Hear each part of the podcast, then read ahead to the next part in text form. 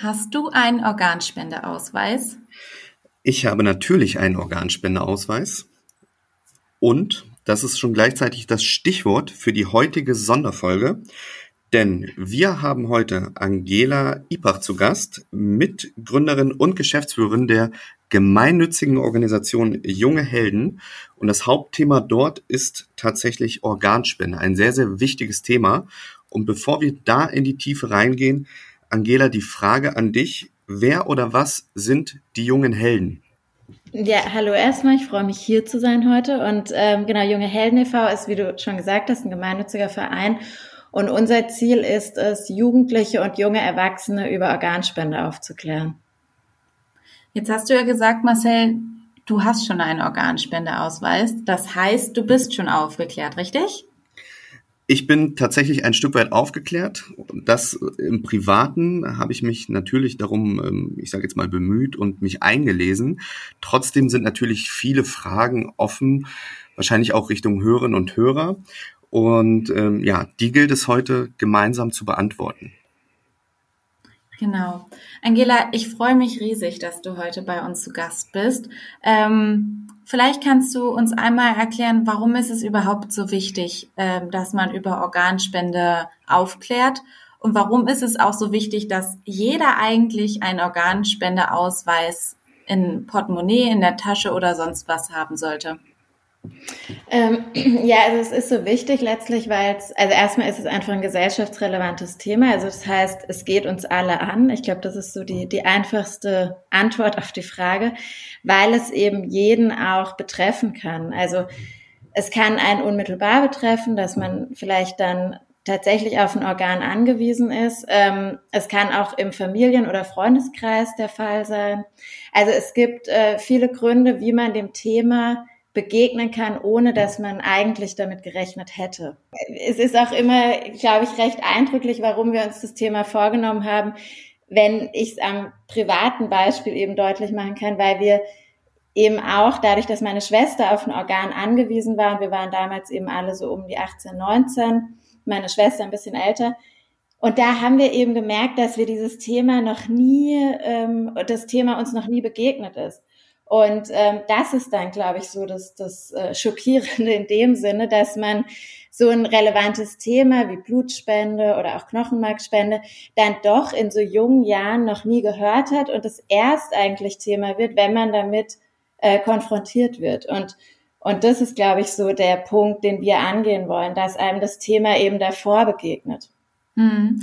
Also ich bin ehrlich, man schiebt dieses Thema ja auch immer gerne nochmal zur Seite, weil yeah. man sich mit so einem Thema eigentlich ungern beschäftigen möchte. Also ich überlege auch schon ganz lange oder beziehungsweise ich bin ehrlich, ich habe noch keinen Organspendeausweis, aber einfach aus dem Grund, weil ich nicht ganz weiß, welche Organe ich vielleicht sogar ausschließen möchte. Mhm. Ähm, ja, weil es ja schon irgendwie eine große Entscheidung ist, wenn ich jetzt zum Beispiel dann sterbe und dann ist schon die Frage, okay, kann, also spende ich mein Herz, weil dann lebt ja ein Stück weit was, ein Teil von mir weiter. Und für viele ist das was Schönes, aber ich weiß noch nicht so ganz, ob ich das irgendwie, ja, gefühlsmäßig äh, vertreten kann. Mhm. Ähm, Marcel, vielleicht ist es ganz interessant, Hast du irgendwas ausgeschlossen oder bist du, sagst du so, nö, ich kann gerne alles spenden? Also ich habe tatsächlich äh, nichts ausgeschlossen. Ähm, ich glaube aber, das, was du ansprichst, ist ein wichtiges Thema, weil wir schieben das ein Stück weit immer von uns weg. Und das habe ich eine Zeit lang auch gemacht, weil wir es vielleicht auch gerade noch in jüngeren Jahren auch immer mit diesem Thema Tod im Allgemeinen irgendwie verbinden. Ja. Dass wir dann sagen, okay, das, das ist etwas, da möchte ich mich äh, mit Anfang, Mitte 20 gar nicht beschäftigen. Jetzt ist ja bei uns privat auch der Fall, meine Frau hatte Krebs, jetzt fällt sie ja per se raus aus dem Raster.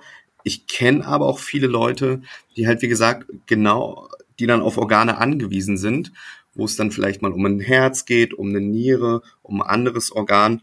Und ähm, ich habe für mich dann irgendwann die Entscheidung getroffen zu sagen, ich schließe da komplett gänzlich nichts aus. Ähm, aber das ist halt wirklich ein Thema und eine Grundsatzentscheidung. Ähm, das muss jeder für sich halt dann selbst entscheiden. Und für mich ist Einsatz auch hängen geblieben, Angela. Entscheidend mhm. ist die Entscheidung. Das ist ein Satz, den du mal getroffen hast. Was genau meinst du damit? Ja, also im Grunde ist es auch so, dass unser Logo, unser Claim im Grunde ähm, genau das, also dass es halt wirklich um die Entscheidung geht und, und das ist jetzt auch, ähm, was, was dein Beispiel gerade deutlich macht, Celine, dass man sich ähm, nicht so ganz traut, sich dem Thema zu widmen, weil es ja auch mit dem eigenen Tod, aber das ist ja die besondere Form des Todes, also der Hirntod, da kommen wir vielleicht später nochmal dazu, aber da fängt es schon an, komplizierter zu werden quasi. Und natürlich, wenn ich mich mit meinem eigenen Tod auseinandersetze, dann ähm, ja, fällt es dem einen leichter, dem anderen schwerer, dann schiebt man das mal und dann kommt man eben schon so ähm, in den Bereich, wo man sich so fragt, hm, will ich das eigentlich? Und, ähm, und diese Entscheidungsfindung, aber dass es für uns eben eigentlich genau darum geht, also dass man halt wirklich die Entscheidung trifft aufgrund von ähm, ausreichend Informationen, Gesprächen mit Familie und Freunden und wie die Entscheidung dann ausfällt, das ist wirklich ganz individuell. Also eben, vielleicht wird's ein Nein, aber dann gehört es auch auf den Organspendeausweis oder in das Gespräch mit den Angehörigen. Das ist eben auch schon ein großer Punkt, den, glaube ich, viele bei diesem Thema gar nicht auf dem Schirm haben, dass sowohl das Ja als auch das Nein sehr relevant ist, weil es auch zum Schutz der Angehörigen ist, die in diesem Falle dann entscheiden müssen. Und wie bei allem, wenn ich weiß, was mein Freund, mein Partner, meine Familie wollen, dann fühle ich mich mit einer Entscheidung, die ich stellvertretend treffen muss, ja viel wohler. Und ähm, genau, und wie du auch meinst, Celine, also man hat fünf Entscheidungsmöglichkeiten auf dem Ausweis. Ja, nein, man kann ausschließen, man kann explizit sagen, die Organe möchte ich nur spenden äh, und eben die nicht. Und man kann die Entscheidung auch übertragen. Ähm, und all das ist eben ganz wichtig. Also, und man hat da ja wirklich viele Möglichkeiten und deswegen ist für uns eben immer das Credo, du hast viele Möglichkeiten, du kannst dich entscheiden, du entscheidest dich am Tag für 100.000 Sachen, dann entscheide dich auch für das wichtige Thema Organspende. Hm. Kannst du vielleicht einmal unseren Hörerinnen und Hörern erklären oder erzählen, welche Organe da eigentlich ähm, ja zur Sprache kommen? Also sind es nur die inneren Organe? Ist es auch die Haut? Äh, du hattest vorhin auch Blut äh, angesprochen. Kannst du da einmal nochmal präziser werden? Mhm. Also die Organe, genau, das ist einmal Herz, Lunge, Leber, Nieren, Bauchspeicheldrüse und Darm kann man tatsächlich spenden. Und dann kann man aber auch Gewebe spenden. Mhm. Das ist quasi ähm, Hornhaut der Augen und Herzklappen, Haut, Blutgefäße, Knochen, Knorpel, Weichteilgewebe. Also es ist tatsächlich sehr, ähm, sehr viel, was man spenden kann. Was, glaube ich, viele auch gar nicht so, auch das schon gar nicht so präsent haben. Ne? Also viele, glaube ich, haben so die Organe, also Herz, Lunge, Leber, so dieses Nieren auf jeden Fall halt auch. Ich glaube, bei Bauchspeicheldrüse wird schon wieder, muss ich auch ehrlich sagen, hatte ich damals auch nicht alles direkt so ähm, im, im Kopf. Ähm, und deswegen ist es einfach ähm, genau die Auseinandersetzung, die klare Information und sich das dann eben gut überlegen. Und es kann ja auch ein Prozess sein. Also es kann ja auch sein, äh, zum Beispiel bei mir war das auch, sage ich, erzähle ich auch oft, aber es war halt wirklich so, dass ich zu Beginn eben noch die Augen ausgeschlossen habe und äh, mittlerweile bin ich da eben bei auch, dass ich halt einfach alles spenden möchte ähm, und ich mich dann eben auch ähm, aber informiert habe, also wie das dann läuft und man bekommt dann halt Glasaugen auch eingesetzt und ähm, es wird generell eben auch um ein einfach ein, ein ganz normaler Umgang, wie, ne, weil es wird dann ja auch operiert, also die Organe werden ja entnommen und ich glaube, da ist es auch wichtig, dass man weiß, dass das eine OP ist, wie jede andere auch und dass man danach eben auch ähm, wieder richtig genäht wird und dann auch die Angehörigen sich ähm, wieder so von jemandem oder von dem Angehörigen eben verabschieden können. Wie sie es eben machen würden, wenn der Hirntod diagnostiziert, die Organe nicht freigegeben, findet ja auch der Moment des Abschieds statt. Hm. Das ist, glaube ich, auch nochmal wichtig zu verstehen, dass wenn der Hirntod diagnostiziert ist, dann ist der Mensch gestorben. Also dann gibt es kein, keine Möglichkeit mehr, dass derjenige wieder wach wird. Also er wird dann, der Leichnam wird dann eben direkt quasi zur Beerdigung freigegeben. Man verabschiedet sich und, ähm, und derjenige wird dann, also wie, wie bei jeder anderen Todesdiagnose auch, quasi dann freigegeben und wenn sich aber für den Hirn, also für die Organspende entschieden wird nach Feststellung des Hirntodes, dann findet eben nochmal diese Organentnahme statt. Und ich glaube, das ist eben auch ein Punkt, den man sich eben auch überlegen muss. Wie will ich das? Wie finden das meine Angehörigen? Also einfach, dass man sich diese ganzen Schritte so vor Augen führt. Und dann, glaube ich, kann man sich da auch selbst so hinterfragen, okay, ist mir das jetzt recht, ist mir das nicht recht?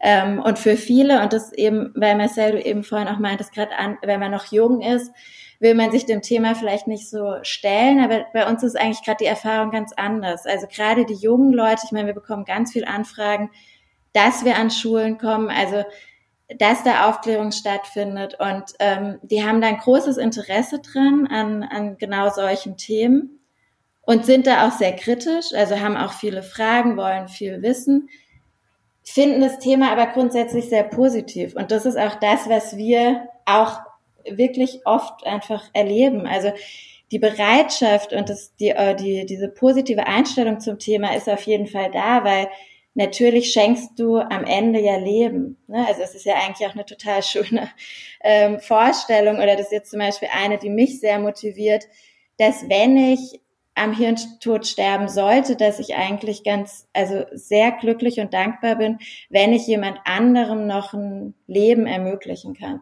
Und ich glaube, das ist für viele die sehr positive Motivation. Und dann gibt's eben aber auch die, die einfach zu viel, vielleicht auch diffuse Ängste haben vor dem Tod oder sich das eben nicht vorstellen können, dass die Organe dann quasi im Körper eines anderen weiterleben. Also wenn man, wenn man diese Vorstellung hat, dann ähm, und dann entscheidet man sich eben für dieses Nein. Ich glaube, dann hat man so klare Positionen und dann ist es auch gut und richtig und wichtig für das Thema. Schwierig wird es für uns, oder so empfinden wir es eben immer dann, wenn man keine Haltung hat, wenn man sich sehr auf Mythen oder Ängsten basierend äh, äußert, aber auch keine Entscheidung trifft. Also ähm, weil eben 8.500 Menschen warten und darunter auch Kinder. Und deswegen ist es ein wichtiges Thema. Und deswegen muss man da unserer Meinung nach eben auch eine klare Haltung haben. Mhm. Und ja. Genau. Darf man fragen, warum du am Anfang Augen ausgeschlossen hast? Mm, also da war ich so 18, 19, da habe ich mich gerade mit dem Thema angefangen zu beschäftigen. Ich glaube, irgendwie wirkte das auf mich so, ja, irgendwie hatte ich, da fand ich das merkwürdig. Ich hatte nicht so eine Vorstellung. Und aber das ist halt für mich war das auch so eine Lernerfahrung, dieses was Wissen mit einem macht. Ne? Also wenn du dann mit einem mit einem Arzt sprichst und der dir das einfach erklärt und sagt, okay, du, du musst dir das jetzt nicht so spooky vorstellen, sondern letztlich wird am Ende vielleicht auch wirklich einfach nur die Hornhaut entnommen, ja. Mhm. Ähm, nicht so, dass du dann da, ja, also da, da tun sich dann eben so Bilder auf, die, glaube ich, oft von schlechten Drehbüchern und auch äh, sonstigen ähm, skurrilen Geschichten gespeist werden. Ähm, und durch eben die Information und das gute Gespräch einfach mit Leuten, die da Ahnung haben, ähm, hat sich das für mich relativ schnell eigentlich wieder ähm, aufgelöst. Und eben, weil ich glaube, dass gerade auch das immer tatsächlich, muss ich auch gestehen, in unserer Aufklärung ein bisschen hinten überfällt, die Gewebespende. Also ich glaube, das ist auch super wichtig und findet eigentlich auch viel zu wenig ähm, Platz und deswegen natürlich auch zu wenig Spende. Und dann dachte ich irgendwie, okay, ich habe mir das jetzt alles so auf die Fahne geschrieben. dann äh, werde ich das jetzt auch alles einfach machen und äh, genau. Aber eben habe schon gemerkt, es braucht einfach Gespräche bei Themen, die einem nahe gehen. Aber ist es denn jetzt quasi sicher, dass Marcel später definitiv ein Organ spenden wird? Oder ähm, also Voraussetzung ist der Hirntod, ja, richtig? Genau. Also es ist eher sehr unwahrscheinlich. Ja, okay. Genau, also es ist, ähm, es gibt ähm, einfach diese Zahl, dass ähm, der, die Patienten, die im Krankenhaus versterben, dass eigentlich nur ein Prozent am Hirntod verstirbt. Also es ist sehr, sehr gering. Ähm, das sind jährlich immer so, sagt man so circa vielleicht 4000, ähm, die überhaupt, also genau, die am Hirntod versterben. Ähm, und dann, und das sieht man jetzt ja auch an den Zahlen, also es ist ja eh schon eine geringe Menge eigentlich und von dieser geringen Menge haben dann auch vielleicht wenige eine Entscheidung getroffen oder die Angehörigen sind in dieser Situation total überfordert, was man auch komplett verstehen kann. Dann müssen natürlich auch noch die ganzen Strukturen im Krankenhaus mitlaufen, ne? also dass da dann auch wirklich der Hirntod ähm, gemeldet, also in dem Sinne gemeldet wird, dass dann auch die Frage zu einer ähm, möglichen Organspende an die Angehörigen gestellt wird.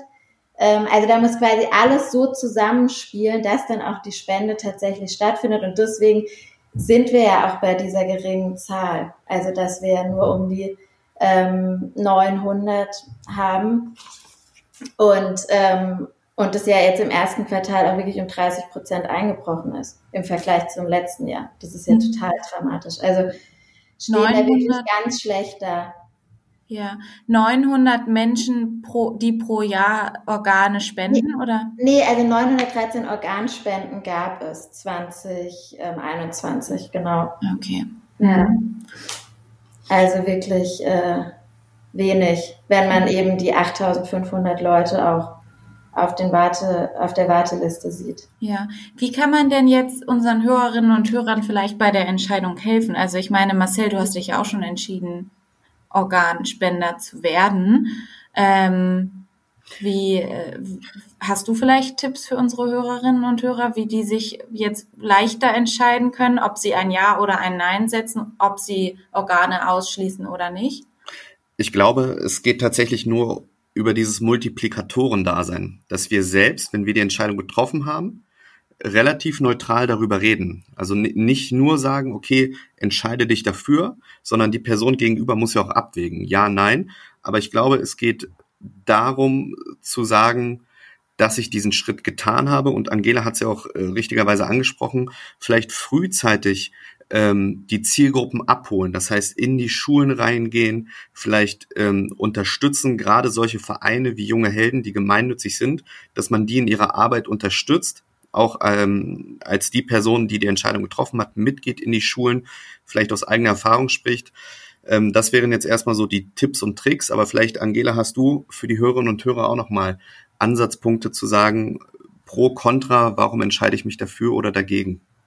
Ja, ähm, also ich glaube erstmal die, und das sind ja meistens die, also das ist die größte Menge, die eigentlich eben diese, diese positive Einstellung hat, die denen erstmal mein klares Go dafür ähm, holt euch jetzt den Organspendeausweis, ähm, quasi setzt euer Kreuzchen da, wo ihr euch eh schon für entschieden habt und teilt auch diese Entscheidung mit. Also weil das ist, glaube ich, wirklich der, der größte Anteil der Bevölkerung hat eine Entscheidung getroffen, aber hat sie weder dokumentiert noch mitgeteilt. Also deswegen ist, glaube ich, ähm, gar nicht so sehr dieses die, die Menge dort, wo man sich unsicher ist, sondern die haben schon eine Entscheidung und die wirklich ähm, festhalten und vor allen Dingen mit, mit den Angehörigen und Freunden sprechen. Und die, die sich noch unsicher sind, ähm, also ja, ich glaube tatsächlich, wie, wie bei jedem Thema, wo Unsicherheit im, im, im Spiel ist, ähm, irgendwie für Sicherheit sorgen. Also und sich fragen, okay, was, was schafft mir Sicherheit? Ich würde mal annehmen, bei dem Thema ist es tatsächlich viele Fragen stellen, viele Antworten bekommen.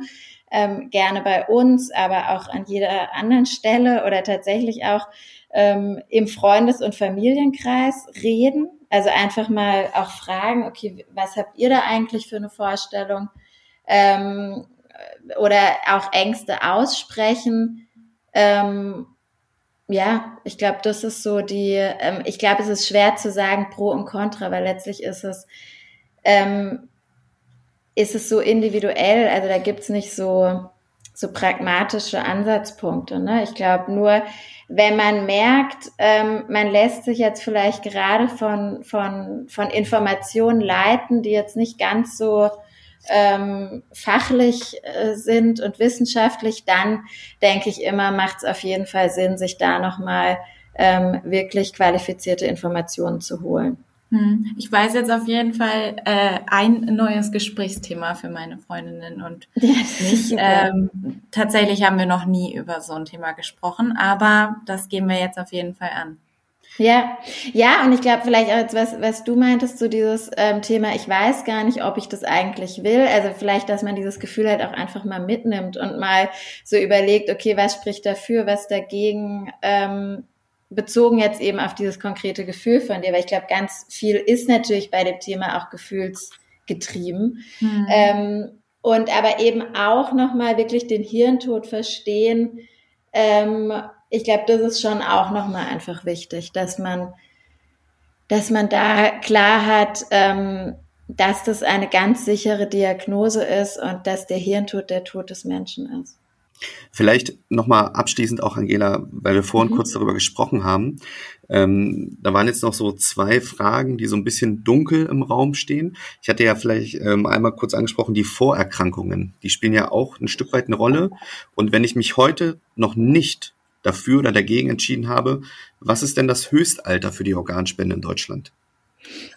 Tatsächlich gibt es gar nicht. Also ähm, es ist so, dass bei der Spende, also dass man ab 14 ähm, kann man quasi widersprechen und ab 16 zustimmen, aber nach oben hin gibt es keine, keine Grenze. Es ist wirklich das biologische Alter der Organe. Ähm, und da, wenn, wenn dann einfach auch zu, bei einem höheren Alter ähm, die Lunge immer noch voll funktionsfähig ist, dann wird danach gegangen. Ja? Also die Wahrscheinlichkeit ist natürlich jetzt nicht ganz so hoch, aber ähm, es wird erstmal da keine Grenze gezogen und auch bei den Vorerkrankungen, also ist natürlich immer das, das, das Höchste, ist immer der Schutz dann desjenigen, der das Organ bekommt. Ne? Also deswegen wird da immer auch vor der Entnahme eben drauf geachtet, dass da, und deswegen hat natürlich Corona jetzt auch äh, nochmal negativ in diese ganzen Zahlen mit reingespielt, weil das ja natürlich dann auch wieder eine Vorerkrankung und man gucken muss, okay, inwiefern kann sich das dann auch auf den Empfänger übertragen. Aber letztlich ähm, ist es mittlerweile so, dass man viel mehr Möglichkeiten hat als noch vor einigen Jahren und tatsächlich auch dadurch, weil die Zahlen immer ähm, schlechter werden, dass man auch toleranter werden muss, was, was Vorerkrankungen angeht. Ne? Also natürlich immer mit dem Ziel, man würde nie den Empfänger, das, das, das, ähm, das Erfolgsergebnis quasi, äh, die Erfolgsaussicht riskieren. Ähm, aber man muss natürlich auch abwägen, wie, wie schwerwiegend ist das eine oder das andere.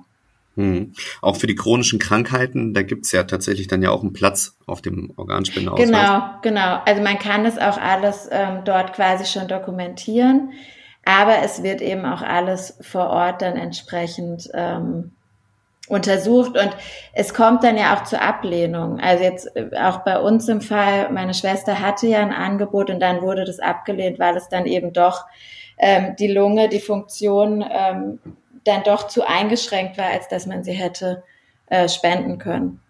Aber ist das so, wenn jetzt zum Beispiel ein vierjähriges Mädchen auf ein Organ wartet und ähm, da stirbt jetzt eine 70-jährige Frau, ähm, die genau für dieses Organ ähm, ja ein Häkchen gesetzt hat, sage ich jetzt mal, würde dann dieses Organ bei dem Kind einge, ähm, ja, eingesetzt werden? Oder gibt es da dann schon Richtlinien, dass man sagt, nee, Kinder für Kinder, 70-Jährige für 70-Jährige oder so. Ja, genau. Also es gibt dieses Old for Old, also das gibt es auf jeden Fall. Und man schaut auch, dass, ähm, dass, dass natürlich ähm, gerade bei einem, bei einem so jungen Mensch wirklich ein Organ auch transplantiert wird, was eben eine sehr hohe Erfolgsaussicht hat.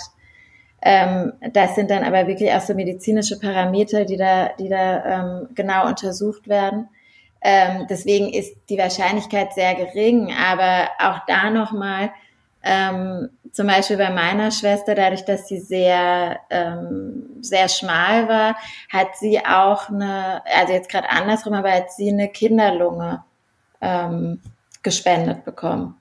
Also von, okay. von, einem, von einem jüngeren Menschen. Also es ist nie so äh, eins zu eins. Das, das, das wird dann quasi in der Situation entschieden. Da werden dann diese ganzen Parameter ähm, untersucht und ähm, genau, und dann eben das bestmögliche Ergebnis für denjenigen, der wartet ähm, oder dann eben die Spende erhält, ähm, soll erzielt werden. Also das ist ja auch ein wichtiger Faktor, die Erfolgsaussicht ja. tatsächlich. Ja. Ja, jetzt sieht man oft im Fernsehen, also was heißt oft, aber wenn mal so dieses Thema thematisiert wird, ähm, äh, dann hat man schon manchmal mitbekommen, dass keine Ahnung, wenn jetzt zum Beispiel, wie bei deiner Schwester, eine, ähm, ein Organ von einem Kind äh, transplantiert wurde, dass man dann, ja, dass dann der, der das bekommen hat, die Familie oder die Eltern von dem Spender, von der Spenderin äh, treffen oder getroffen hat. Ähm, ist das in Real Life tatsächlich so oder ist das meistens nur in Filmen oder was auch immer? Also in Deutschland ist es nicht möglich.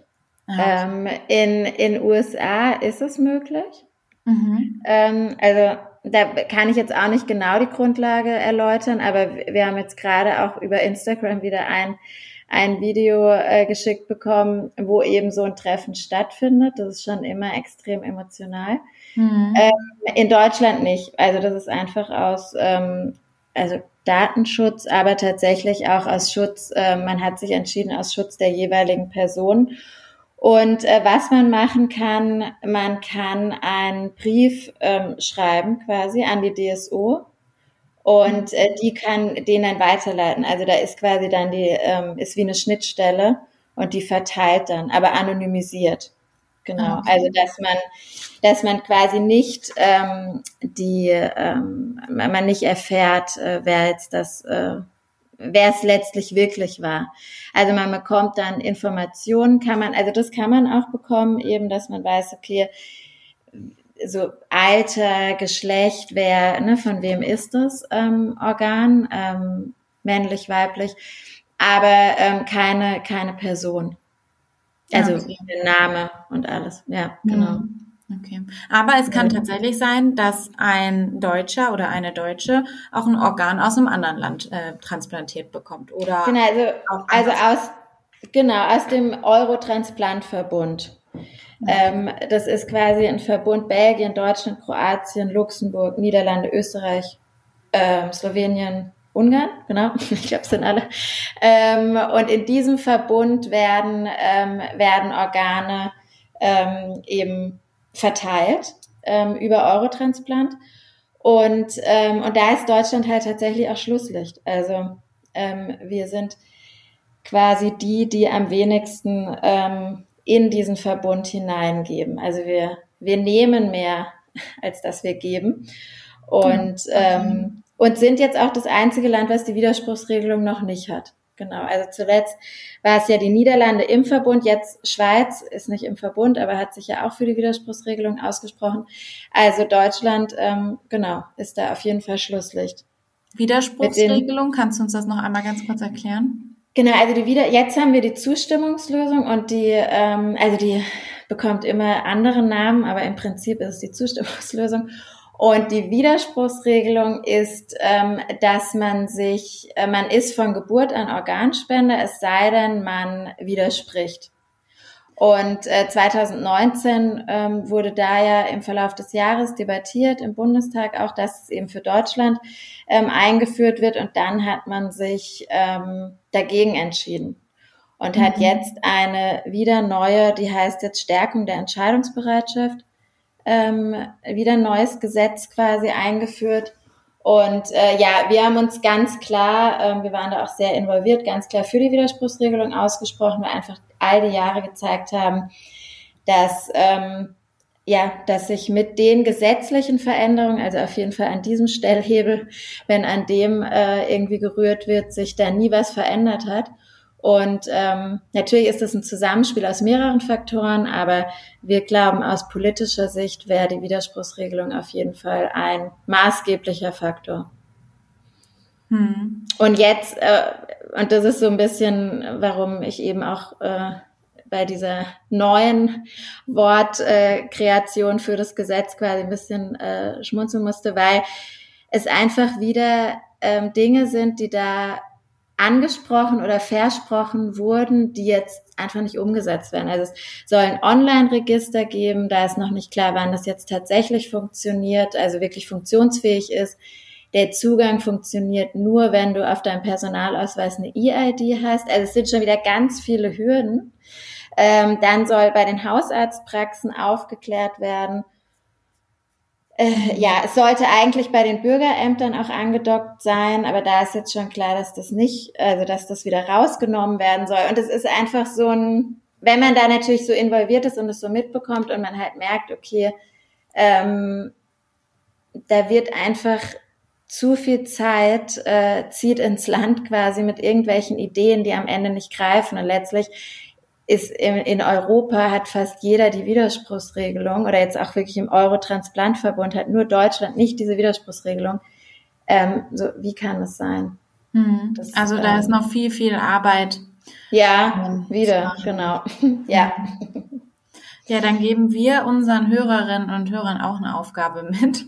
Ähm, und zumindest, dass sie drüber nachdenken, äh, zumindest, dass sie sich einen Organspendeausweis beantragen, auch wenn sie das Kreuzchen bei Nein setzen. Aber das ist immerhin besser, als gar keinen zu haben.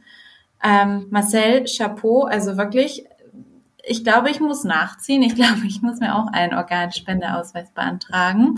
Finde ich auf jeden Fall richtig cool, dass du da schon einen hast.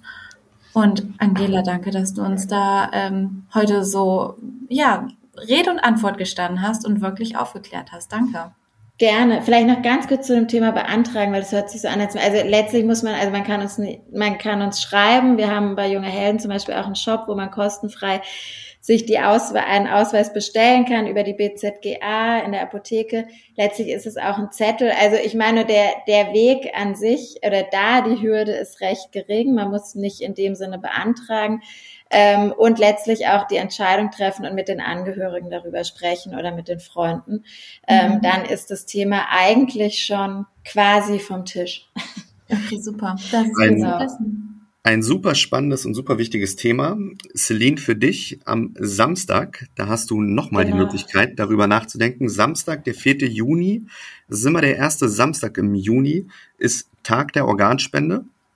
Ähm, da wird das Thema hoffentlich nochmal in den Fokus gerückt. Ansonsten natürlich viel Aufklärungsarbeit heute mit unserer Folge. Angela, vielen, vielen Dank in deine Richtung. Du bist ja quasi die Person, die federführend die Grundwerte und den Gedanken von deiner Schwester Claudia, die das Ganze fortführt. Deine Schwester wurde 2007 transplantiert, ist 2011 leider an Herzversagen verstorben, hat die Goldene Bild der Frau erhalten, einen Preis, den die Bild der Frau als Ehrenamt jährlich übergibt und überreicht. Dafür auch Chapeau in deine beziehungsweise eure Richtung und vielen, vielen Dank für die Aufklärungsarbeit heute. Ja, vielen Dank, dass wir hier die Plattform bekommen haben. Und wenn noch Fragen sind bei den äh, Zuhörerinnen, dann gerne schreiben, melden. wir sind da. Genau.